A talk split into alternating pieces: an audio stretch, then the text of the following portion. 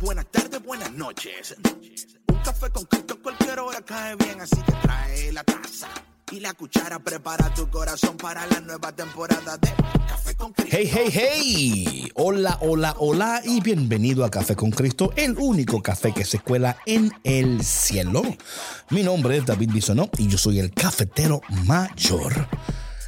Y aquí estamos en parte 2, episodio 521, parte 2 de Hambre por el cielo.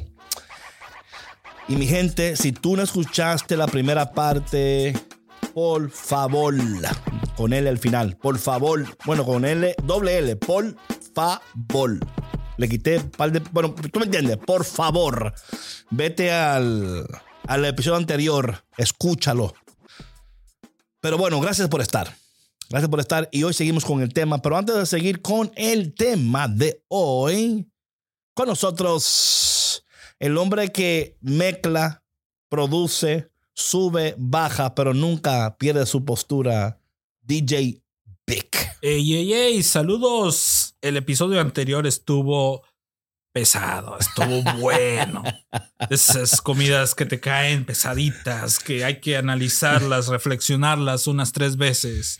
Buenísimo. Yeah, man, yeah, man. Es que, oye, queremos, no, estamos, estamos fajados. Estamos fajados para que Dios aumente hambre en ti. Acuérdate, por favor, que el hashtag es hashtag cambia tu dieta. Así que, por favor, si vas a compartir algo, hashtag cambia tu dieta, please. Bueno, gente, hoy yo quiero iniciar con con cinco bendiciones, ¿por qué debemos de creer en el cielo? Antes de irnos de una vez al, you know, pero para empezar así como en, en alta, ¿no? En alta, en high, en high. Eh, cinco bendiciones, ¿por qué creer en el cielo? Porque es importante. Número uno, y lo hablamos la semana pasada, esto, digo, el episodio pasado, esperanza y consuelo, pero particularmente en la pérdida en la pérdida. La creencia en el cielo puede brindar consuelo y esperanza a quienes han perdido a seres queridos. La idea de que sus seres queridos están en un lugar mejor y que se reunirán nuevamente en el cielo puede ser una fuente de consuelo en momentos de duelo y pérdida. Número dos, sentido de propósito y significado. Creer en el cielo puede proporcionar un sentido de propósito y significado en la vida.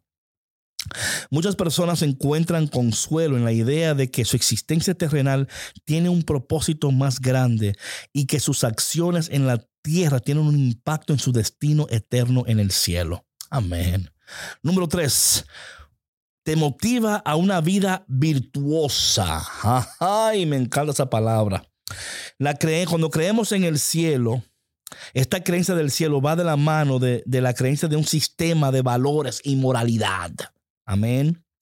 Esto puede motivarnos y ayudarnos, inspirarnos a ser personas que vivan vidas virtuosas, centradas en principios éticos y morales, con la esperanza de que un día vamos a ser recompensados en el cielo por nuestras acciones. Número cuatro, consuelo en tiempos de dificultad.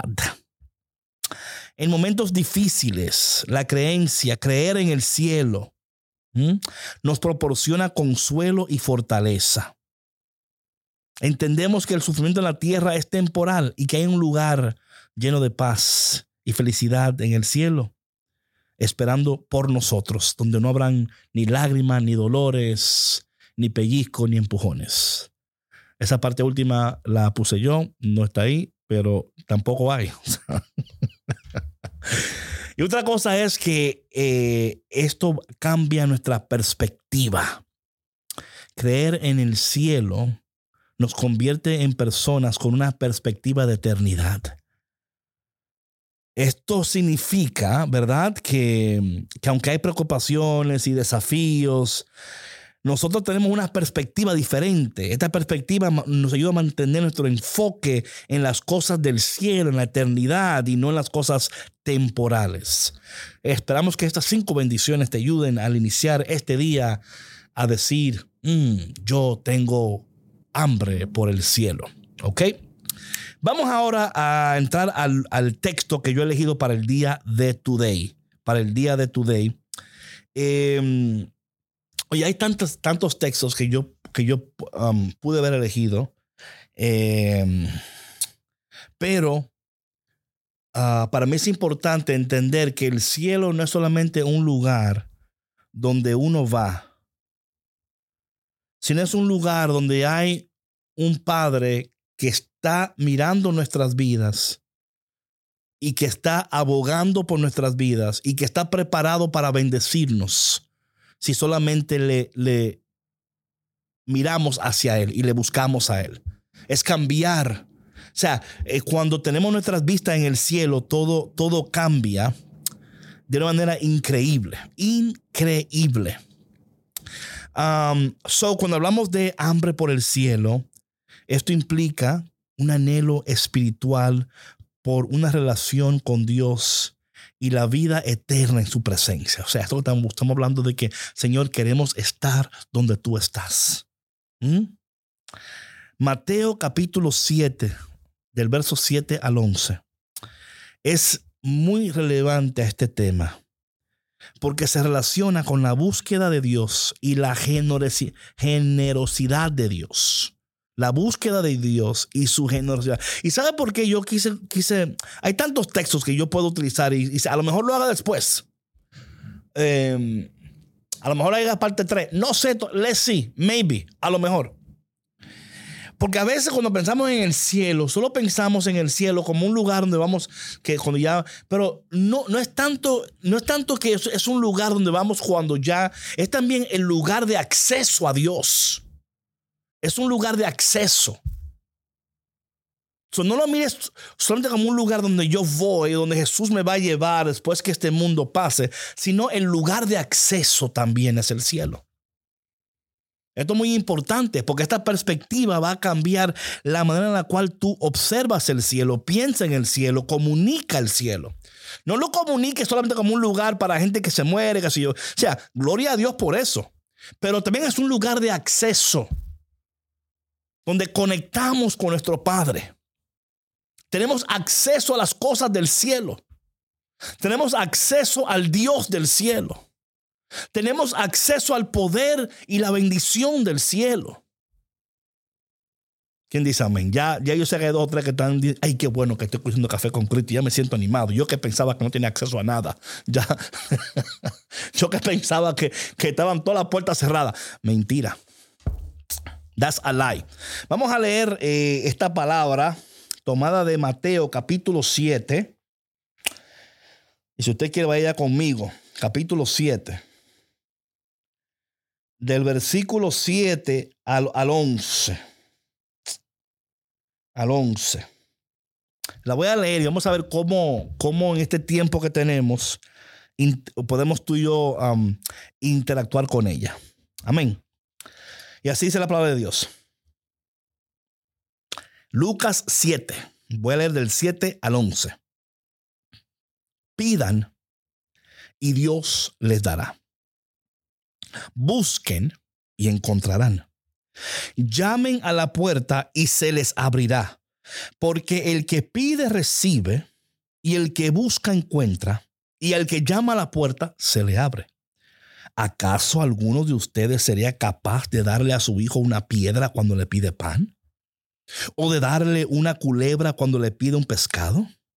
Pues si ustedes que son malos saben dar cosas buenas a sus hijos, cuanto más su Padre que está en el cielo dará cosas buenas a quienes se las pidan. Amén. So, vamos a partir de ese texto. Y quiero, quiero empezar en el punto número uno, donde dice, pidan y Dios le dará. Pidan y Dios le dará. Es, es, tan importante aquí entender el énfasis que Dios hace en la oración. Cuando, cuando ustedes lean pidan, no, no lo vean como, ¿verdad? Eh, no, no, es hablen con Dios. Conéctense con Dios. Es, es animarnos. Yo espero que, oye, cuando buscamos al cielo y tenemos hambre por el cielo, tiene que haber un incremento en nuestra vida de oración. Amén. Tiene que suceder. Es imposible tener hambre por el cielo y no ver un incremento y un fervor aumentado en tu oración. Imposible. Porque entonces tú no tienes hambre por el cielo. El hambre por el cielo tiene que despertar en ti fervor por la, oración. Tiene que despertar en ti eh, amor por la oración. Urgencia por la oración. O sea, yo, yo me quiero comunicar con Dios. Quiero, entonces aquí eh, Jesús anima, anima y nos anima a nosotros a pedir a Dios y a confiar en Dios, en un Dios que no solamente escucha, que responde, que responde. ¿Quién dice amén a eso? Una, una hambre por el cielo sin, sin hambre de oración y favor no existe. Es imposible. Ahora bien, aquí ahora es increíble que nos da tres puntos de acceso. Tres puntos de acceso. Atención a esto, esto, esto es interesante. Tres puntos de acceso. Dice, busquen y encontrarán. Número uno, buscar. Número dos, llamen a la puerta. Y se, o sea, se dice pide. Número uno es pedir. Número dos es buscar. Y número tres es llamar o tocar. Depende de la atracción que tú tengas. Aquí vemos tres puntos de acceso. Número uno es pedir, número dos es buscar. O sea, más allá de la oración, Jesús le dice a sus seguidores, busquen una relación más profunda con Dios. ¿Sabes lo que pasa cuando leemos estos textos? Que pensamos que Dios solo hablando de lo que estamos pidiendo. cuando dice pide a Dios y busca, está hablando que tu búsqueda de Dios aumente. El hambre por el cielo aumenta no solamente tu, tu fervor de oración, también aumenta tu búsqueda de Dios. Come on. Yo sé que hay dos o tres que están alegres, que están conectados a un café con Cristo. Porque estos textos se hablan mucho, pero no se hablan en ese contexto. ¿Quién dice amén a eso? Y eso no lo digo para decir, es porque no, oye, cuando tú desconectas una de la otra, no tiene el mismo, no produce el mismo fruto. No produce el mismo efecto. A veces, a veces estamos hablando de Mateo desconectado del cielo. Cuando dice aquí, lo dice aquí el texto, ¿verdad? Le dice al final, ¿cuánto más su padre que está en el dónde? ¿Dónde, está el padre? En el cielo. Entonces, si no conectamos el cielo con el texto, ay David, tú con tu cosa, es que es así la vaina. Hay mucha gente que hablan del texto desconectado del cielo y no tiene el mismo efecto y no va a dar los mismos frutos y no va a ser la misma unción. Porque tú me estás dando información yo no le, óyeme, nosotros en este mundo no necesitamos más información, sino revelación, unción, poder, bendición de Dios. Esto no quiere decir que la información es, mala, no, es buena, pero come on, we need something better. Pide. Tu oración aumenta cuando buscas del cielo. Busca. Tu búsqueda aumenta. Luego dice, llama o toca. ¿Verdad?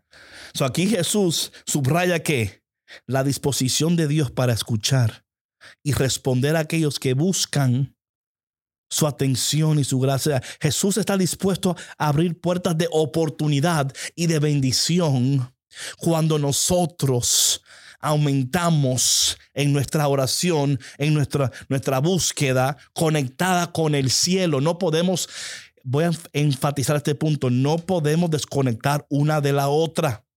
Y te aseguro que para muchos de ustedes es la primera vez, o quizás no, pero para algunos, es más, va a ser un poquito, para algunos de ustedes. Pero para ese algunos, cuando tú conectes el cielo con el texto, una explosión de Dios en tu vida. ¿Vas a ver? ¿Vas a ver? Es que cuando tú desconectas el cielo del texto, no tiene el mismo efecto. No lo tiene. Y a veces tenemos más hambre por el texto, pero no tenemos el mismo hambre por el cielo. Si dice la palabra que al que estamos pidiéndole dónde está, en el cielo. Y si no conocemos al Padre ni conocemos dónde Él está, ¿cómo vamos a entender lo que Él está diciendo? Aleluya. Número cuatro. Jesús compara la generosidad de Dios con la de un padre que da cosas buenas a sus hijos, ¿verdad? Y dice, si un padre humano es capaz de dar cosas buenas Imagínate cuánto más un Padre del cielo puede dar. Imagínate, imagínate cómo, cómo con, cuando nosotros buscamos a Dios con sinceridad, con perseverancia, con hambre, con necesidad, con urgencia, Aquellos que tienen hambre espiritual por una relación con Dios y la esperanza de un cielo pueden confiar que Dios va a responder a sus oraciones y necesidad en el tiempo de Dios, porque Dios es un Padre generoso que da cosas buenas, que da cosas excelentes. Y en última instancia ofrece una vida con Él en su presencia para siempre. Entonces, cuando vemos este texto, eh, hay, hay que resaltar aquí la importancia de nuestra búsqueda. ¿Cómo estamos buscando a Dios? ¿Cómo estamos hablando con Dios? A veces queremos, queremos que Dios sea generoso, pero no conocemos al Dios. No conocemos al Dios que está en el cielo. Hasta en la oración cuando decimos, ¿verdad? Padre nuestro que está donde? En el cielo. Santificado sea tu nombre. ¿Verdad? Venga a nosotros que el cielo tu reino aquí en la tierra, ¿verdad? Que venga a nosotros. Que se haga tu voluntad aquí en la tierra como en el cielo. O sea, estamos buscando, pero ¿cómo vamos a entender las cosas del cielo? Bien lo decía Jesús a los discípulos. ¿Para qué le explico las cosas del cielo si no entienden las cosas del suelo, de aquí de la tierra? Jesús entendía que había una desconexión. Ellos, la búsqueda terrenal era tan y tan y tan fuerte que no podía explicarle cosas del cielo porque no la podían entender, no la iban a querer entender. Por eso muchos de nosotros a veces tenemos que pasar por estas situaciones donde se nos quita, se nos quita, se nos quita. Y luego en, esa, en esa quitar y quitar y quitar, tú en vez de, tú, o sea, nosotros, porque no entendemos los propósitos de Dios, ay, Dios me está, me está, y lo que no entendemos es que Él está diciendo, no, no, es que tú tenías tu mirada muy pegadita de esas cosas y yo te quiero, mírame a mí, que yo te voy a, si tu Padre terrenal te puede dar cosas buenas, ¿cuántas cosas mayores te puede dar tu Padre celestial? ¿Cuántas más cosas te puede dar el Dios del cielo? ¿Eh? ¿Cuántas más, cuánto más te puede dar el Dios del cielo?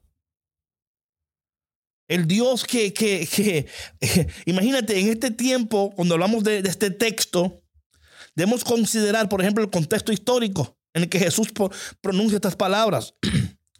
Jesús, Jesús vivió en una época cuando el pueblo judío estaba bajo la dominación del imperio romano. Y la religión y la adoración a Dios desempeñaban un papel fundamental en la vida de los, judíos. Sin embargo, ¿qué, pasaba? Que había una creciente preocupación por la, ¿por por la hipocresía religiosa y la falta de, que, de autenticidad espiritual. Es lo que te estoy hablando.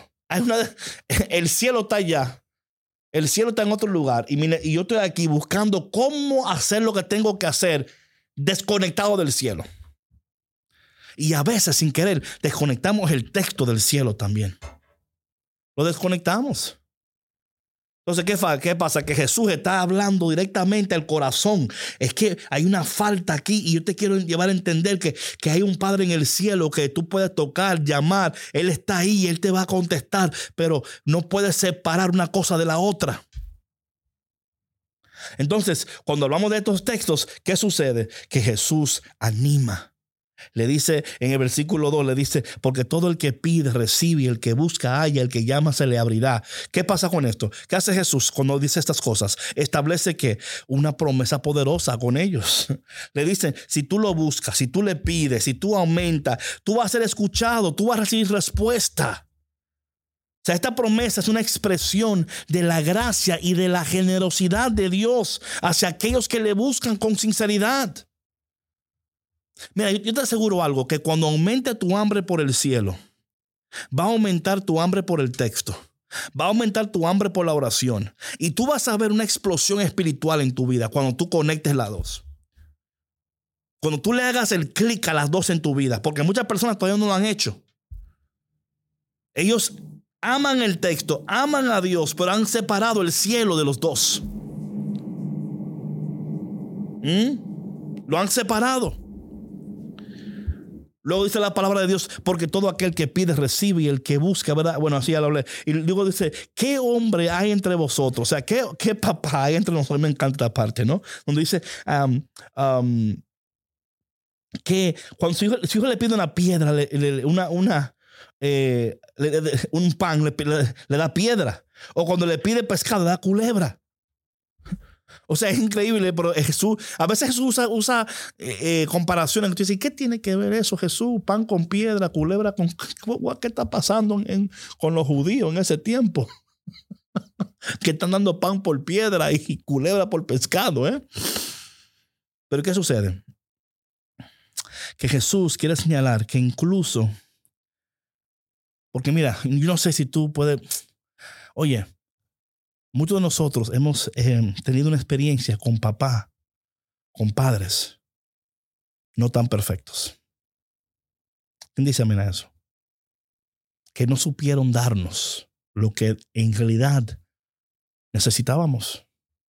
Nos dieron piedra por pan y culebra por pescado.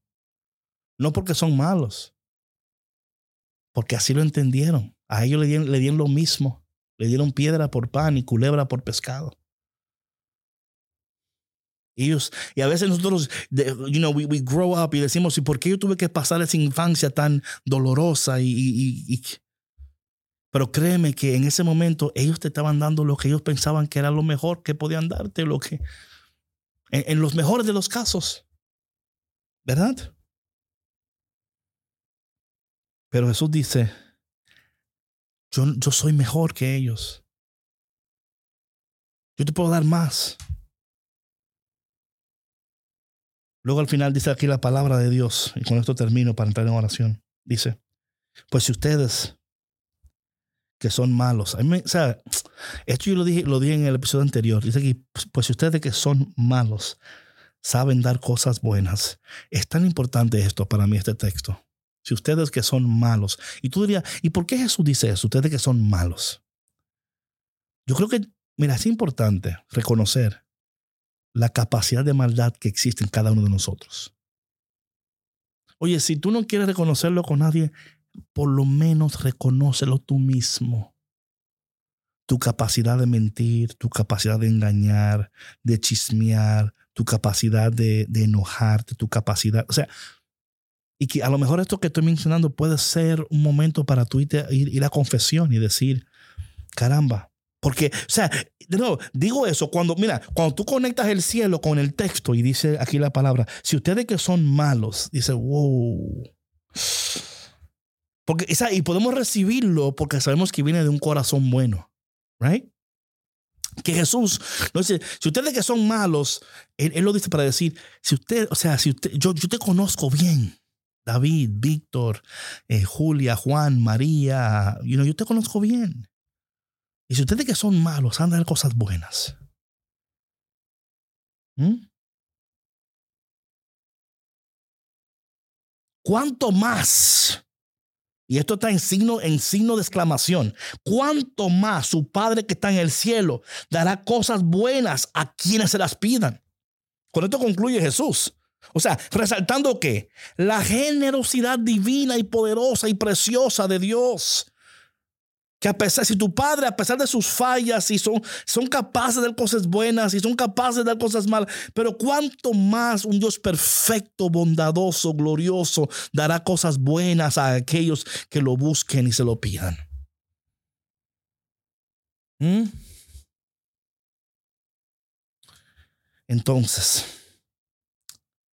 vamos a pedir al Señor que aumente nuestro fervor de la oración y de la búsqueda de Dios. ¿Quién dice amén a eso? Porque en este pasaje una y otra vez subraya y dice la importancia de la búsqueda, una, una activa relación con Dios, eh, aquellos que tienen hambre espiritual por una conexión más profunda con Dios. Somos alentados a pedir, a buscar, a llamar a Dios con confianza, porque Él va a responder. Esa conexión con el cielo, esta conexión con el texto. ¿Quién dice amén a eso? ¿Eh? Recibe esa palabra porque esa palabra es poderosa. El cielo y el texto conectado con un incremento de fervor de oración y de búsqueda. Ay, ay, ay, ay, ay. Eso, eso, se llama equal revolution. ¿Eh? Otra cosa que debemos de entender en este texto es la generosidad de Dios. Cuando Dios compara al, Padre terrenal y dice, Señor, si ellos son yo, aquellos, cuando tú y yo anhelamos esta relación más profunda con Dios, podemos confiar que Él nos dará cosas buenas, excelentes, poderosas, increíbles, que Él siempre va a darnos muchísimo más de lo que pedimos, esperamos o podemos imaginar. Nuestra esperanza en el cielo tiene que aumentar cuando escuchamos este texto porque en el contexto de hambre del cielo, este pasaje se relaciona con nuestra búsqueda de, esa vida en el cielo y la comunión con Dios. Cuando nosotros anhelamos al cielo como nuestro destino final, podemos encontrar en esta enseñanza de Jesús la promesa de un Dios generoso que no solamente te va a dar acceso a bienes en la tierra, que también te va a dar acceso a tu casa en el cielo.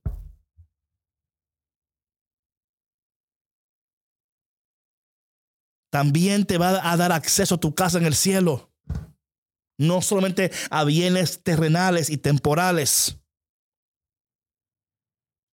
Otro punto importante de recordar antes de terminar, la necesidad de ser persistente y sinceros en nuestra búsqueda. Porque para nosotros, para nosotros que estamos buscando el cielo y una relación más profunda con Dios, es importante persistir y ser sincero reconocer nuestra capacidad de nuestra maldad, reconocer que somos capaces de hacer cosas que, que aunque los demás se sorprendan, nosotros reconocemos en nosotros esa semilla del pecado, esa raíz que Dios tiene que estirpar de nosotros y arrancar de nosotros y que, y que nuestra búsqueda de, del cielo y de todo, Dios lo está haciendo, está poniendo en nosotros anhelos y deseos que todavía no podemos entender, pero ahí lo está haciendo. Conforme tú escuchas Café con Cristo y, este, y este, esta serie, créeme que Dios en tu interior está depositando deseos, anhelos por, por, por, por el cielo, por las cosas de Dios, hambre por Dios. Créelo con todo tu corazón que está sucediendo. Y por último, la confianza en la gracia de Dios. Esta promesa de que Dios responde a quienes lo buscan, ¿verdad? Nos llena de confianza en la gracia de Dios. Podemos confiar que Dios, como un Padre amoroso, nos va a dar lo que necesitamos en nuestro viaje espiritual hacia nuestro, hacia nuestro destino celestial. ¿Quién dice amén a eso? Podemos confiar que el Padre amoroso nos va a dar lo que necesitamos en este viaje espiritual hacia nuestro destino celestial.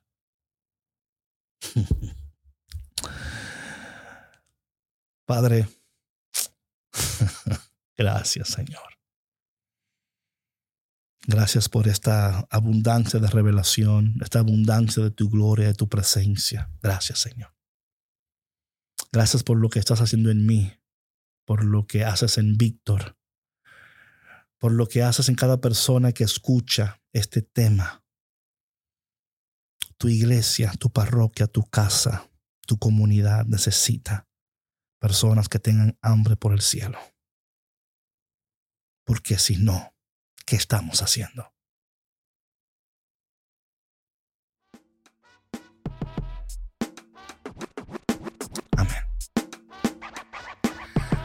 Bueno, mi gente, gracias. Gracias por tu conexión, por tu presencia. Y si Dios quiere y lo permite, vamos a seguir hablando del cielo la semana que viene. Porque hay textos ahí que todavía no he tocado y creo que es importante tocarlos. Acuérdate que todavía nos toca hablar eh, hambre por la eternidad, hambre por la santidad y hambre por la palabra, el poder y la presencia de Dios. Y estamos bien pendientes que el día 14 de febrero, el día de los enamorados, inicia cuaresma. Y estamos preparando algo bien chulo, bien nice por ahí para la cuaresma. Así que tú tranquilo, tranquila, que tú no vas a estar sola ni solo en la cuaresma. We got you, we got you, we got you. Bueno, mi gente, espero que este, este episodio te, te ayude. ¿eh? Escúchalo, medítalo, toma notas. Pero mientras esperamos el próximo episodio, que el Señor del cielo, de la abundancia, el Dios generoso en este día, te abrace, te apriete y te dé un beso en el cachete. ¿eh? Dios te bendiga y nos vemos la semana que viene. Chao, chao.